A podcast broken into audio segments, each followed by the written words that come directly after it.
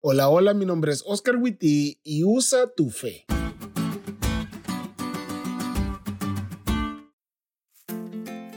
Entre los dones que Dios me dio, creo fielmente que me dio el don de la creatividad. Mi mente siempre está trabajando, pensando e imaginando otros proyectos, otros asuntos. Y ese mismo don me acompaña cuando leo la Biblia. Me cuestiono todo y eso ha ayudado a que mi comprensión de Dios sea mucho mejor. E imagino todo no como un espectador, sino como un participante de las historias bíblicas.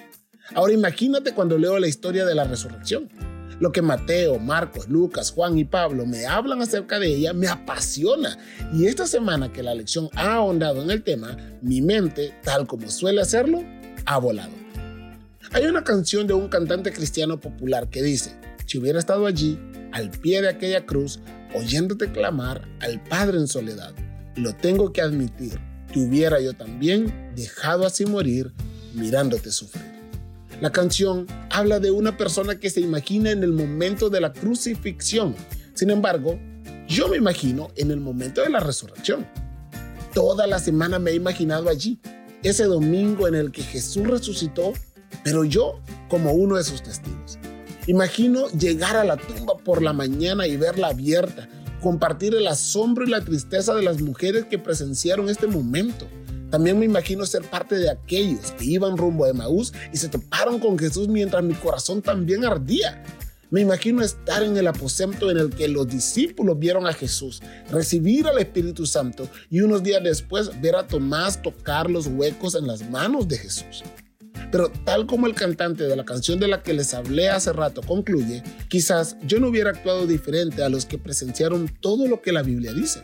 Quizás no hubiera actuado diferente a los discípulos, quizás al igual que los que iban rumbo a Emaús, tampoco hubiera reconocido al dulce Jesús, a pesar de tenerlo frente a mí. O quizás, de no haber estado allí, también hubiera dudado cuando los demás me hubieran dicho, Oscar, al Señor hemos visto y hubiera querido meter mis manos en los huecos de las manos de Jesús para estar totalmente seguro de que era Jesús y no una ilusión de mis amigos. Por eso mi fe no debe basarse en lo que puedo ver y la tuya tampoco. Necesitamos una fe que crea a pesar de que no vea milagros, una fe que crea que Jesús resucitó y resucitará a los que murieron amándole. Si hubiera estado allí, quizás no hubiera sido diferente, pero ahora que estoy aquí, le pido a Dios que cada vez me dé más fe. Pero si algún día mi fe se debilita, espero que se me muestre a Jesús en su amor y misericordia como el Salvador crucificado.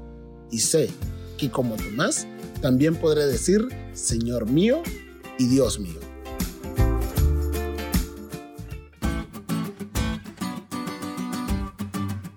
¿Te diste cuenta de lo cool que estuvo la lección? No te olvides de estudiarla y compartir este podcast con todos tus amigos.